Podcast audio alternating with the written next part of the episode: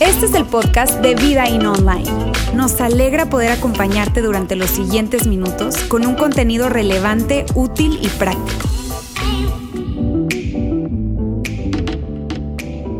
Gracias por estar con nosotros el día de hoy. Si no me conoces, soy Fernando Cázares, soy parte del equipo de Vida In y me encanta poder estar con todos ustedes el día de hoy compartiendo la segunda parte de esta serie Reparación Requerida, guía para reparar relaciones rotas que iniciamos la semana pasada. Lauro inició esta serie y, me encanta poder compartir con ustedes esta segunda parte del día de hoy. Gracias a todas las personas que están conectadas a través de nuestros diferentes canales. Muchísimas Muchísimas gracias. La verdad que yo estoy muy emocionado, les digo.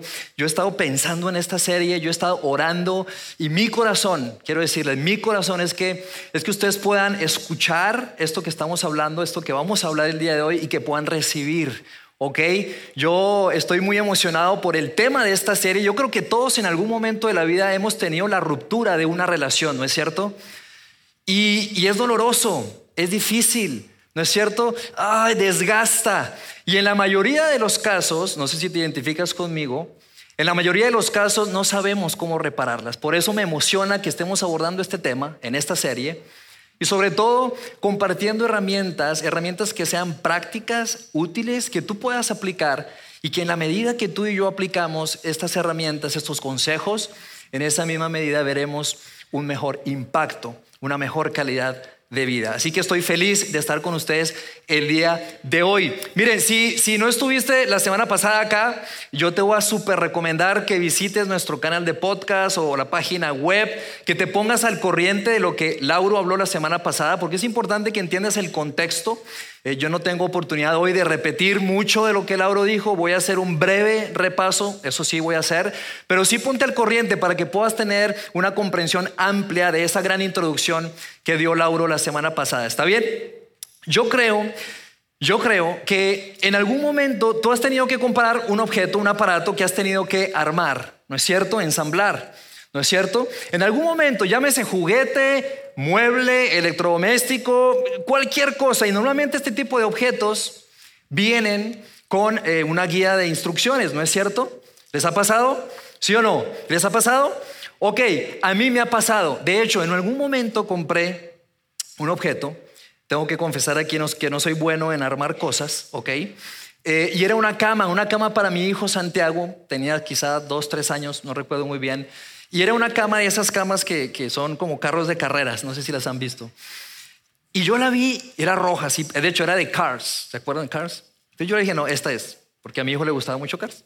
Entonces yo la vi, la compré, llego a casa, quito la caja, saco la guía de instrucciones y veo que hay una cantidad de piezas, ok, muchas piezas. Entonces yo empecé a armarla y yo, yo por dentro de mí yo decía, tú puedes, Fernando, tú puedes armarla.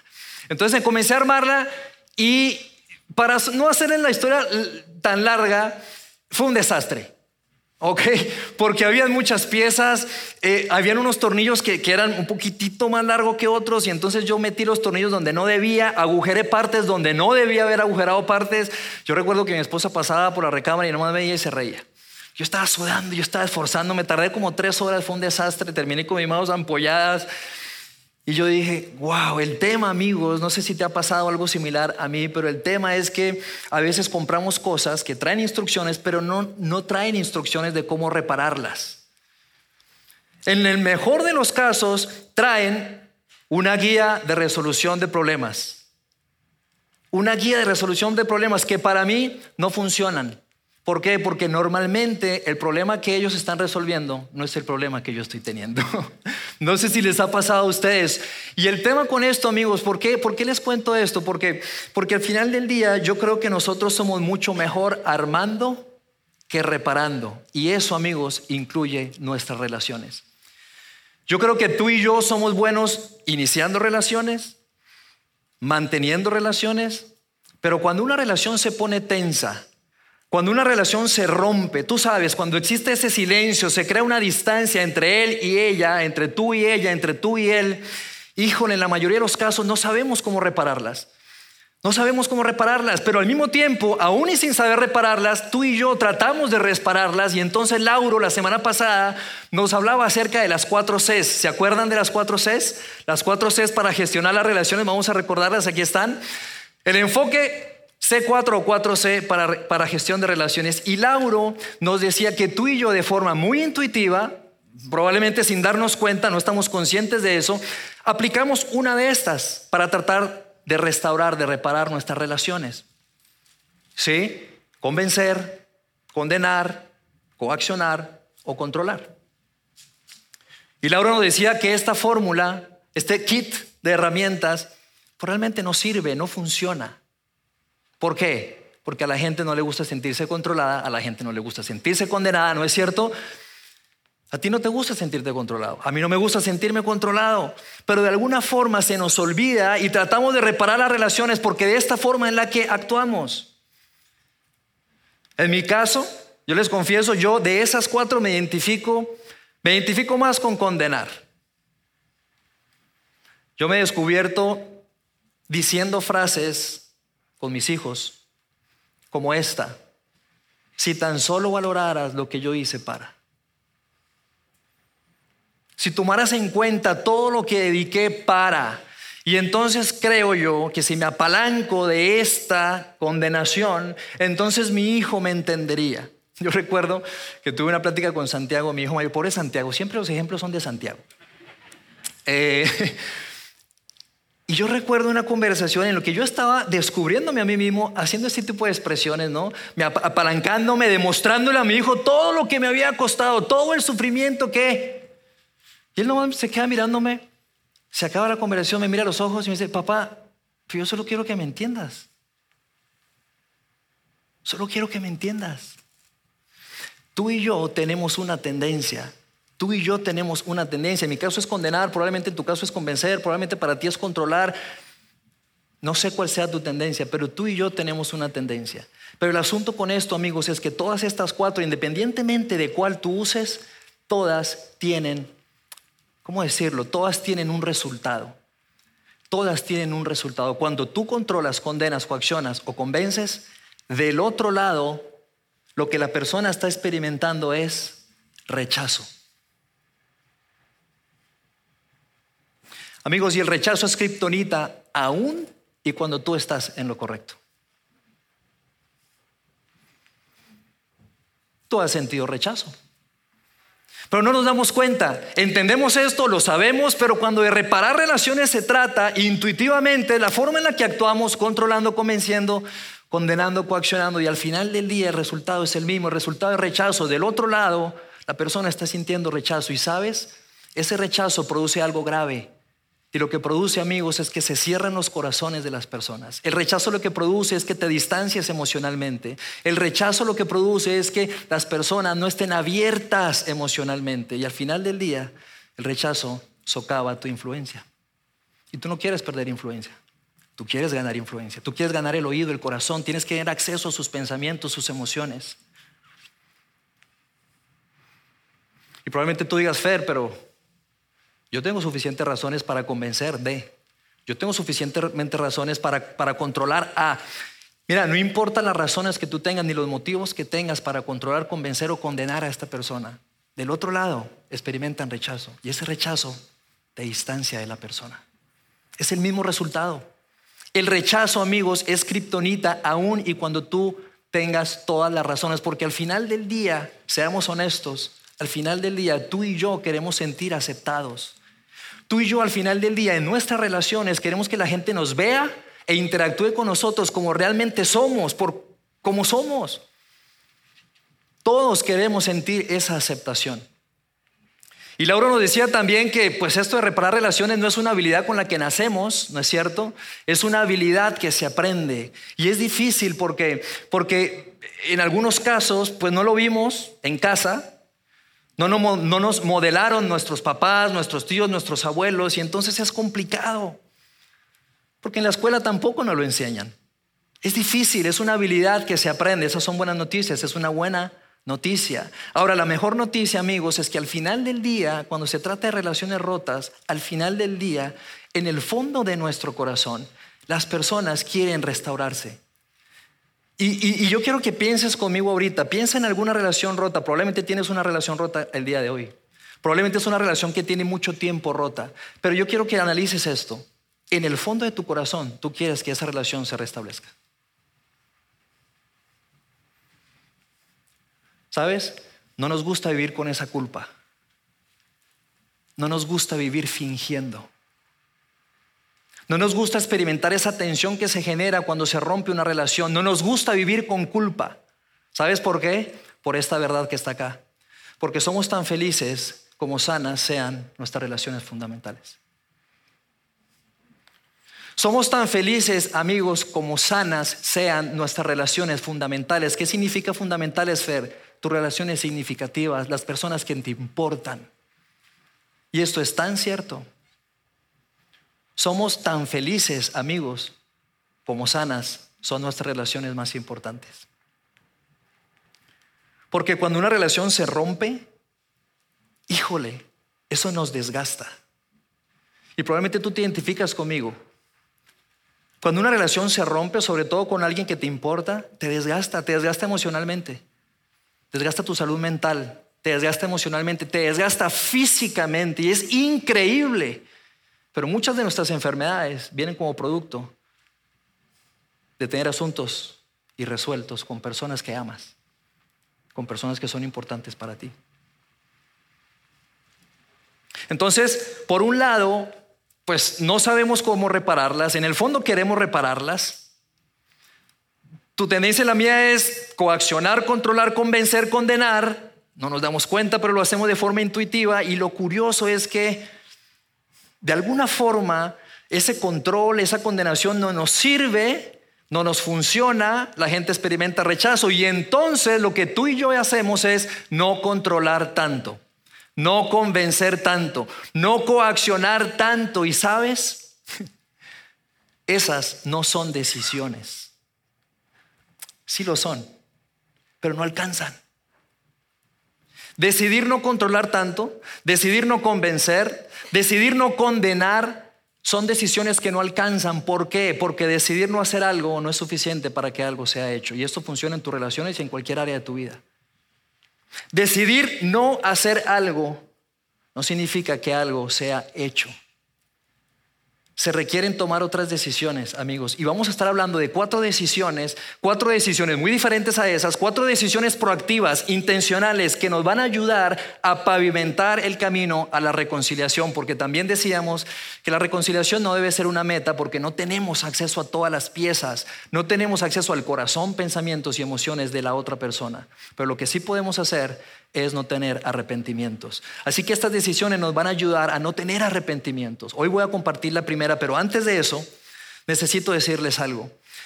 Si tú estás acá el día de hoy o nos estás viendo por, por, la transmisión y tú no te consideras un seguidor de Jesús, tú estás acá y nos visitas y qué padre, ¿verdad? Gracias por hacerlo, nos encanta tenerte. Tú no te consideras un seguidor de Jesús, tienes dudas con esto de Dios, la fe, la iglesia. Yo quiero decirte algo, mira, si tú aplicas estos conceptos, estos principios a tu vida, tu vida será mejor. Pero de alguna forma esto es opcional para ti. Pero para todos los que hemos decidido seguir a Jesús, para todos los que hemos decidido seguir a Jesús, caminar con Él, seguir sus instrucciones, su palabra, amigos, esto es obligatorio. Porque lo que Jesús nos pide es justamente lo que de alguna forma nuestro Padre Celestial ha hecho por nosotros. Entonces, yo voy a compartir la primera decisión, vamos a ver una decisión el día de hoy, una decisión proactiva que nos va a ayudar a pavimentar ese camino y lo vamos lo vamos a hacer a través de lo que Pablo, el apóstol Pablo, nos dice, porque Pablo nos coloca como un, como un, como un cuadro, Pablo nos coloca como una premisa, como un principio por el cual nosotros deberíamos de ver las relaciones que están rotas. Y esto es lo que Pablo dice, miren, en sus relaciones con otros deben de tener la misma mentalidad y actitud que Cristo Jesús tuvo. Voy a repetirlo. Pablo diciendo, en sus relaciones en sus relaciones con otros. ¿En cuáles relaciones? ¿En las que están sanas o en las rotas? En todas. En todas, en sus relaciones con otros deben tener la misma mentalidad y actitud que Cristo Jesús tuvo, amigos, y si tú y yo, pónganme mucha atención con esto, si tú y yo tomamos esto en serio, si tú y yo decimos, ok, vamos a entrarle a esto, híjole, te voy a anticipar qué va a pasar. Te voy a anticipar qué va a pasar, que tú en el camino vas a empezar a experimentar como cierto, cierta reserva. Vas a, vas a tener la tendencia de ir avanzando, pero con tu, con tu pie en el freno. ¿Por qué? Porque cuando tú, te das de cuenta, cuando tú te das cuenta la vida de Jesús y lees su biografía y sus evangelios, siempre te vas a dar cuenta que Jesús siempre la fue la parte ofendida. Jesús en, en, su vida, en su ministerio, Jesús siempre fue la parte ofendida. ¿Y sabes qué hizo Jesús? Jesús dio el primer paso. Jesús dio el primer paso, Jesús se humilló a sí mismo, se hizo hombre, sufrió para morir en una cruz y ese sacrificio, con ese sacrificio librarnos del pecado y poder reconciliarse con nosotros, con la humanidad, con su creación. Así que amigos, lo que voy a decir a continuación es fuerte, pero ¿sabes? Cuando vemos la vida de Jesús y tú y yo tomamos esto en serio, de ver nuestras relaciones con esta mentalidad y perspectiva, necesitamos entender y aceptar lo siguiente, que la reparación siempre empieza con nosotros, sin importar quién haya empezado el problema. Y aquí se va poniendo sabroso. Significa que aún y con que la otra persona te haya hecho daño a ti, Significa que aún y que él o ella haya sido la persona que se haya distanciado, alejado, que te haya herido a ti, a uno de tus hijos. Adoptar la mentalidad de Cristo significa que siempre empieza con nosotros. Y es que si existe la posibilidad de reparar esa relación con esa persona, amigos, eso empezará con nosotros. y aquí es donde tú fácilmente levantarías tu mano y dirías, Fer, pero tú no conoces mi historia. Tú no conoces mi historia, Fer. O sea, bonito lo que estás diciendo. Chido lo que está diciendo Pablo, pero tú no, escuchas, tú no conoces mi historia. Y Pablo te diría, es que no se trata de tu historia. Se trata de cómo se ve adoptar la mente y actitud de Cristo. No necesito escuchar tu historia. Pablo diría, no estoy seguro de querer escuchar tu historia. Porque no se trata de tu historia, no se trata de mi historia, se trata de cómo se ve adoptar la mentalidad de Cristo. Y eso es lo que Pablo diría, no estoy seguro de escucharte, es más, no quiero escucharte, no, te, no pierdas el tiempo. Amigos, la reparación siempre empieza con nosotros sin importar a quién haya empezado el problema. ¿Qué sientes cuando escuchas esto? Difícil, ¿verdad? Y Pablo nos va a decir cómo se hace esto. Pablo le escribe una carta a unas personas que están en Roma. Ok, déjame darte un poco de contexto. Pablo le va a escribir una carta a unas personas que están en una iglesia de Roma y estas personas están experimentando un conflicto entre ellas, están experimentando tensión. Bien, ahora lo que Pablo va a escribir, y esto es importante, en ese contexto, amigos, Pablo lo que va a escribir a este grupo de personas, este grupo de personas están batallando, están teniendo conflictos entre ellos y al mismo tiempo Pablo no conoce a estas personas. Pablo nunca había estado en Roma. Pero aún así Pablo, y esto es sutil, pero aún así Pablo se atreve a escribirle una carta a estas personas para decirles cómo arreglar sus conflictos. Y yo pienso, qué atrevido, qué atrevido Pablo que se atreve a escribirle instrucciones a unas personas cuando ni siquiera los conoce. Y recuerden amigos, estamos hablando de esta primera decisión, ¿ok? Primera decisión. Vamos a entrarle a esta primera decisión, pero es importante que entiendas que Pablo nos va a aconsejar a cómo reparar una relación rota, cómo tomar una excepción proactiva, porque las cuatro Cs no funcionan. Y yo te voy a poner la decisión en pantalla y puede ser que tú cuando la veas aquí, tú digas, Fer, yo ya tomé esa decisión. Y bien, lo aplaudo. Pero probablemente cuando veas esta decisión en pantalla, tú digas, pues no, no la he tomado. Y yo quiero decirte, si ese eres tú, quizá inconscientemente no te has dado cuenta, si no has tomado esta decisión, tú estás saboteando inconscientemente el proceso de restauración con esa persona. Y esta es la decisión. Voy a acercarme, no a desquitarme. Voy a acercarme a esta persona, no a desquitarme. Así, amigos, se ve adoptar la mentalidad y la actitud de Cristo. Entonces Pablo, te digo, le está escribiendo esto a esta gente de Roma, ¿ok? Recuerda, unas personas que no conocía, unas personas, pues, que no sabía su circunstancia, pero aún así fue atrevido y como quiera les manda la carta. Y entonces Pablo en estos textos que vamos a leer está contestando, ¿cómo se ve ser un seguidor de Jesús? Y me encanta, amigos, ¿sabes por qué? Porque cuando se trata de relaciones rotas necesitamos salirnos de la ecuación. Y entonces colocarnos el lente, los lentes de cómo lo haría Jesús, cómo se ve seguir, seguir, ser un seguidor de Jesús. Y es lo que Pablo está contestando en estos textos. ¿Ok? Entonces vamos a ver qué dice Pablo. Dice Romanos 12, 9. Lo primero que Pablo nos dice es, el amor debe de ser sincero. Y lo que Pablo está diciendo aquí, amigos, bajo el contexto de restauración de relaciones, es esto. No debes de fingir. No debes de tener sonrisas falsas. No sé si te has descubierto de repente con, este, con estas relaciones que no están bien, que te encuentras fingiendo, que te encuentras como que haciendo como que no pasa nada. Y si ese eres tú, te has descubierto en esos momentos, probablemente con estas relaciones, Pablo te diría, te mirará a los ojos y te diría, creo que tienes trabajo por hacer. Y tú le dirías, Pablo, Pablo, pero es que mi historia, déjame te platico mi historia. Y Pablo te diría, no necesito escuchar tu historia. ¿De dónde saca Pablo esto? ¿De dónde saca este coraje, atrevimiento, atrevimiento literal, porque no los conocía?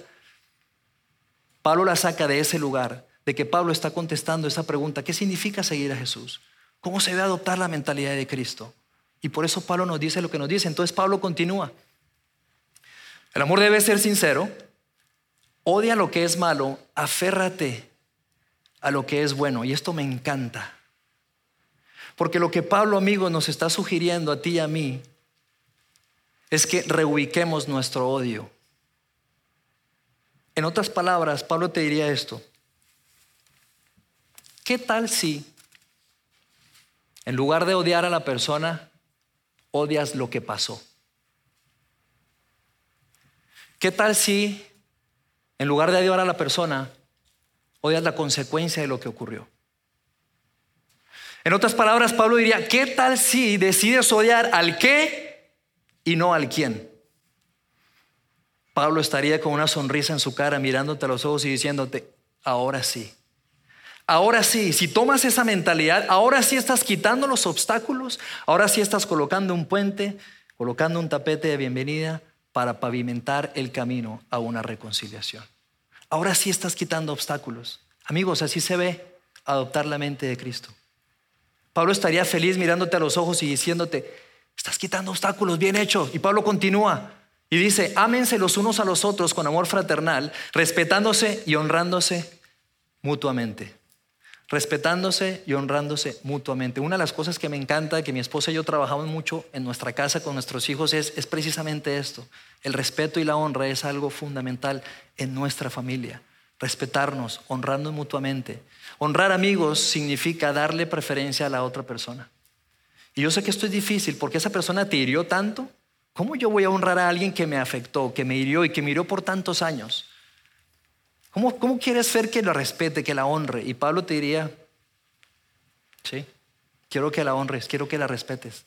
Honrar significa darle preferencia a otra persona. Y sabes, amigos, estas decisiones sí las podemos controlar.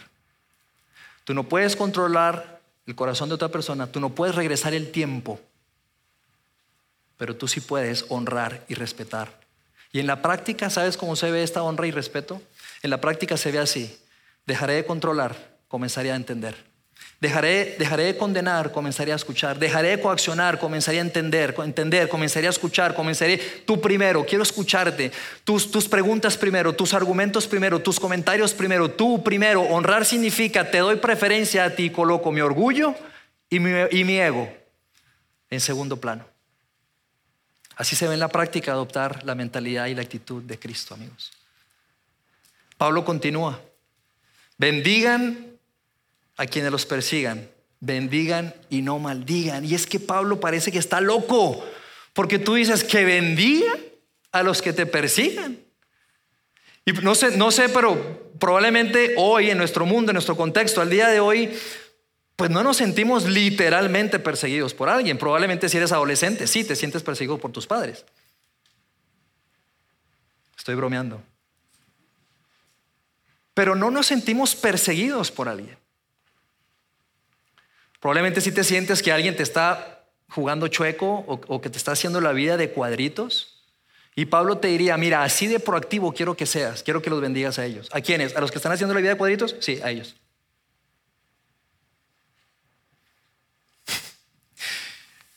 Pablo, bendecir amigos significa hablar bien, en este contexto, hablar bien de estas personas. Y no significa decirle a la gente alrededor lo mal que te trató, todo lo que te hizo, lo mal que te hirió, cómo te sientes, lo que piensas, lo que sientes por esa persona.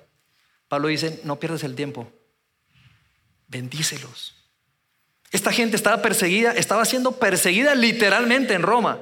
Y Pablo le dice, no los conocía amigos, no conocía sus circunstancias, mucho menos sabía lo que se sentía estar perseguido. Y Pablo a la distancia le dice, bendice a los que te persigan, porque eso es adoptar la mente de Cristo. ¡Wow! Y a estas alturas yo creo que tú dices, y, y, y tú escuchas esto y tú dices, Fer, pero eso no tiene sentido, o sea, lo que tú me estás pidiendo es casi imposible. Y yo te diría, no soy yo, es Pablo el que nos lo está diciendo a todos, no solo a ti, me lo está diciendo a mí, porque de alguna forma lo que Pablo, amigos, nos quiere decir con esto es que esa es una forma, esa es la expresión de lo que Dios hizo por nosotros. Que Dios entregó a su Hijo Jesús a morir en una cruz y fue su amor sacrificial que nos hizo tener vida eterna.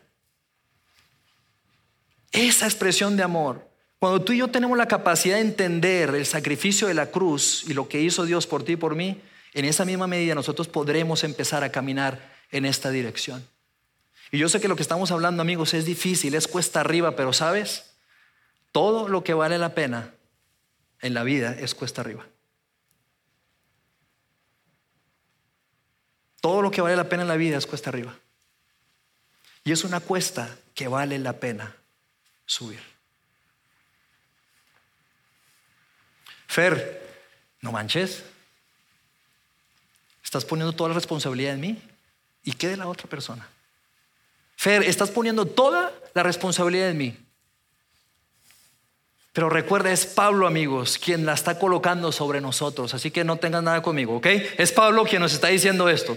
Así, amigos, es como se ve. Luego Pablo continúa y dice lo siguiente, alégrense con los que están alegres lloren con los que lloran. No sé si en algún momento te ha pasado, probablemente sí, que empiezas a sentir un poco de satisfacción con aquella persona que te hizo daño cuando algo le sale mal. ¿Te ha pasado? Que te encuentras celebrando sus fracasos en algún momento, así sea un poquitito. Seamos honestos, a todos nos ha pasado. Pablo te diría, si tú estás experimentando eso, híjole, tienes trabajo que hacer. Y hay una tensión que se genera dentro de ti porque tú, esa persona es importante para ti, te hizo daño, le va mal, de alguna forma sientes satisfacción, así sea un poquito, y esa tensión es sana. ¿Por qué? Porque esa tensión, amigos, tiene un propósito. Y el propósito es que Dios quiere trabajar en ti, de que Dios aún no termina con tu corazón. Y ese es el propósito de esa tensión. Si tú en algún momento te has descubierto celebrando el fracaso de alguien, esa tensión y eso que sientes tiene un propósito y eso significa que Dios no ha terminado contigo. Luego Pablo dice lo siguiente y dice, vivan en armonía los unos con los otros, no sean arrogantes, no sean arrogantes. Amigos, la arrogancia, el orgullo es un obstáculo para pavimentar un camino a la reconciliación. ¿Por qué? Porque el orgullo, la arrogancia, de alguna forma nos hace demostrarle a la otra persona lo mal que actuó, lo equivocada que está, y si tan solo esa persona pudiera ver la vida como yo la veo, las circunstancias de cómo ocurrió como yo lo vi, entonces nuestro mundo sería mejor y nuestra relación no estaría dañada. La arrogancia, el orgullo, es un obstáculo para restaurar las relaciones, amigos. Luego Pablo termina con la decisión número uno que hoy estamos platicando. Pero expresado de otras palabras, Pablo dice lo siguiente, no paguen a nadie por mal. No paguen a nadie por mal. Pero Pablo, No paguen a nadie por mal. En otras palabras, no te desquites, no te vengues. El tema es, amigos, es que tu tendencia, mi tendencia, nuestra naturaleza humana es a querer pagar mal con mal, a pagarle con la misma moneda, a desquitarme. Pero Pablo, es que tú no conoces mi historia. No paguen a nadie mal por mal, te estoy diciendo.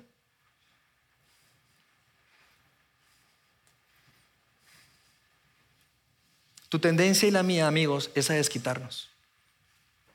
Esa es nuestra naturaleza, nuestra naturaleza humana. Pero sabes, quiero decirte algo y probablemente no lo sabías, pero tú tienes el Espíritu Santo que vive dentro de ti, que quiere reconfigurarte por dentro. Y que si tan solo tú estás dispuesto y tomar la decisión de caminar en esta dirección, y se vale que tú digas, Fer, no estoy ahí, me estás pidiendo demasiado, está bien, lo entiendo, pero que tú tomes la decisión de querer caminar, de que tengas esta disposición, hay algo que va a empezar a ocurrir en ti para reconfigurarte por dentro y para que de alguna forma tus expresiones, tu forma de resolver, de interactuar con otros sea transformada. Pero hay algo primero que tiene que suceder dentro de ti. Porque tu tendencia, la mía, es desquitarnos, pero la voluntad de Dios, amigos, es acercarnos. La voluntad de Dios es acercarnos hacia esa otra persona.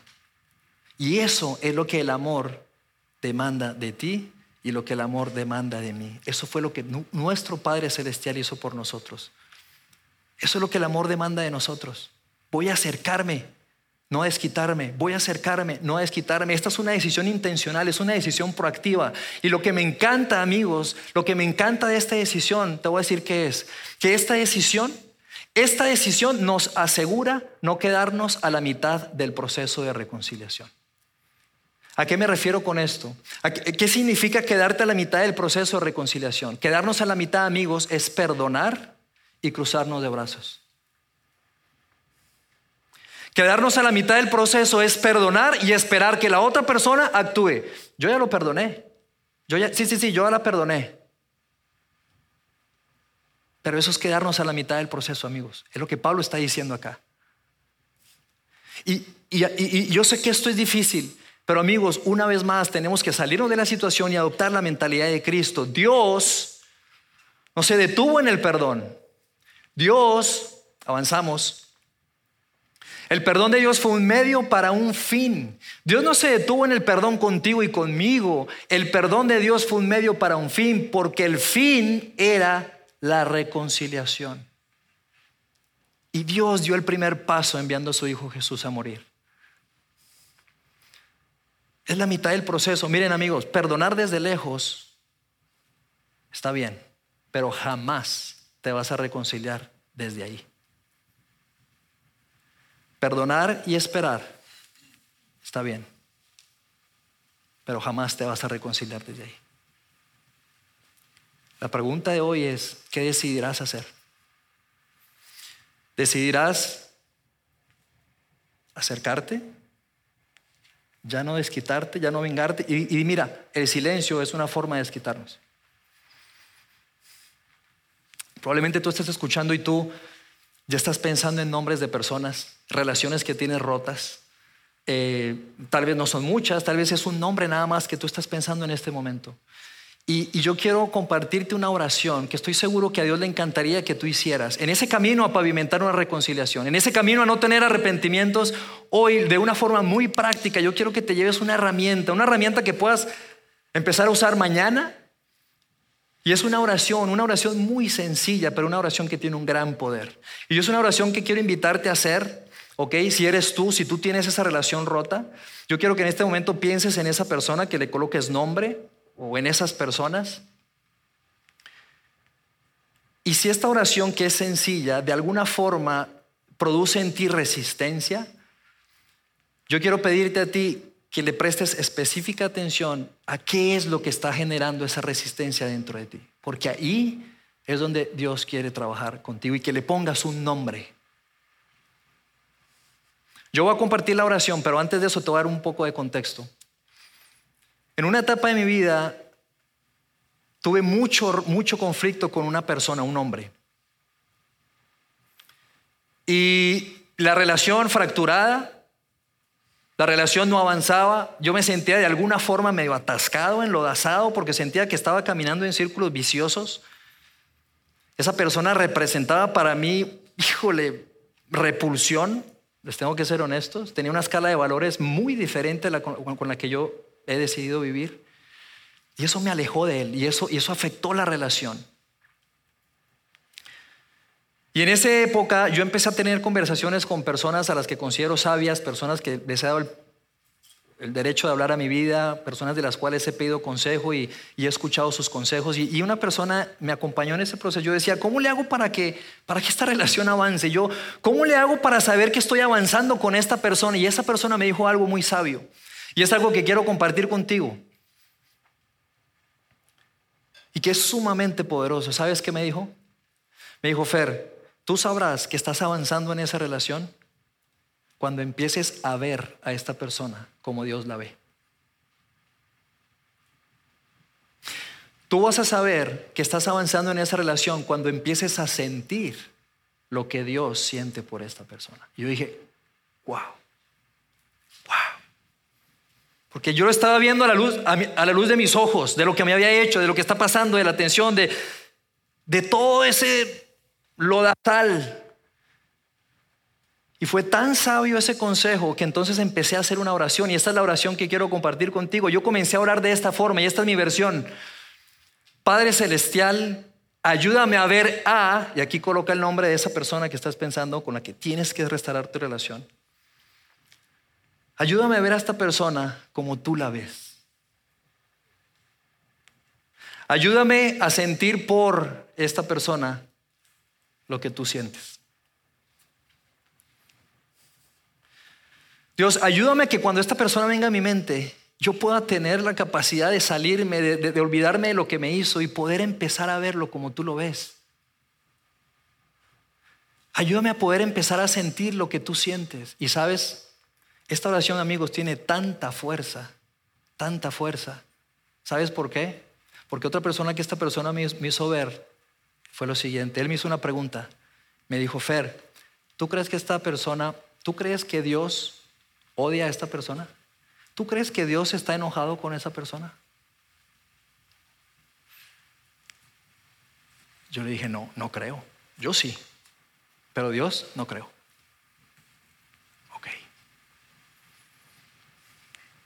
Cuando tú y yo comenzamos a orar de esta forma, hay algo que Dios empieza a hacer en ti. Y probablemente la relación no cambie mucho, pero algo extraordinario cambiará en tu corazón. Así que amigo, la invitación de hoy, en medio de esta serie, esa primera decisión que tú y yo debemos de tomar, esto de acercarnos en lugar de desquitarnos, te pregunto algo, ¿qué decidirás hacer? ¿Qué decidirás hacer?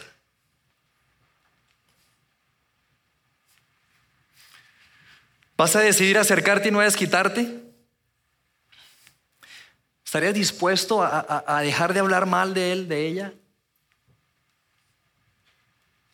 ¿Estarías dispuesto a comenzar a orar así para ver quizá qué Dios tenga que hacer contigo? Vale la pena. Amigos, vale toda la pena porque fue lo que nuestro Padre Celestial hizo por nosotros. Entregar a su Hijo lo más preciado a que muriera en una cruz y por ese sacrificio darnos libertad y eliminar el pecado con el que no podíamos hacer nada, no para perdonarnos, sino para restaurarnos y reconciliarse con nosotros y poder, tú y yo, vivir con libertad. ¿Estarías dispuesto a hacerlo? Oramos. Dios, gracias Dios. Gracias porque, pues sí, es un tema difícil, es un tema que revuelve emociones, sentimientos dentro de nosotros, pero aquí estamos, aquí estamos Dios abriendo nuestro corazón, nuestra mente, nuestros oídos para poder ver como tú ves y poder sentir como tú sientes. Hoy entendemos que en la medida que podamos ver, sentir como tú lo sientes por esta persona que tanto nos importa, pero con la cual tenemos quizá tanto odio, rencor, furia, qué sé yo, en esa medida será más fácil acercarnos a ellos. Así que ayúdanos, danos valentía, danos coraje, pero sobre todo, danos la humildad. Danos la humildad y ayúdanos a recordar el sacrificio que hizo Jesús para poder nosotros comenzar a amar de esa forma. Te damos muchísimas gracias. En el nombre de Jesús. Amén. Sigue conectado a los contenidos de Vida In Online a través de nuestro sitio web y de las redes sociales. Muy pronto estaremos de vuelta con un nuevo episodio.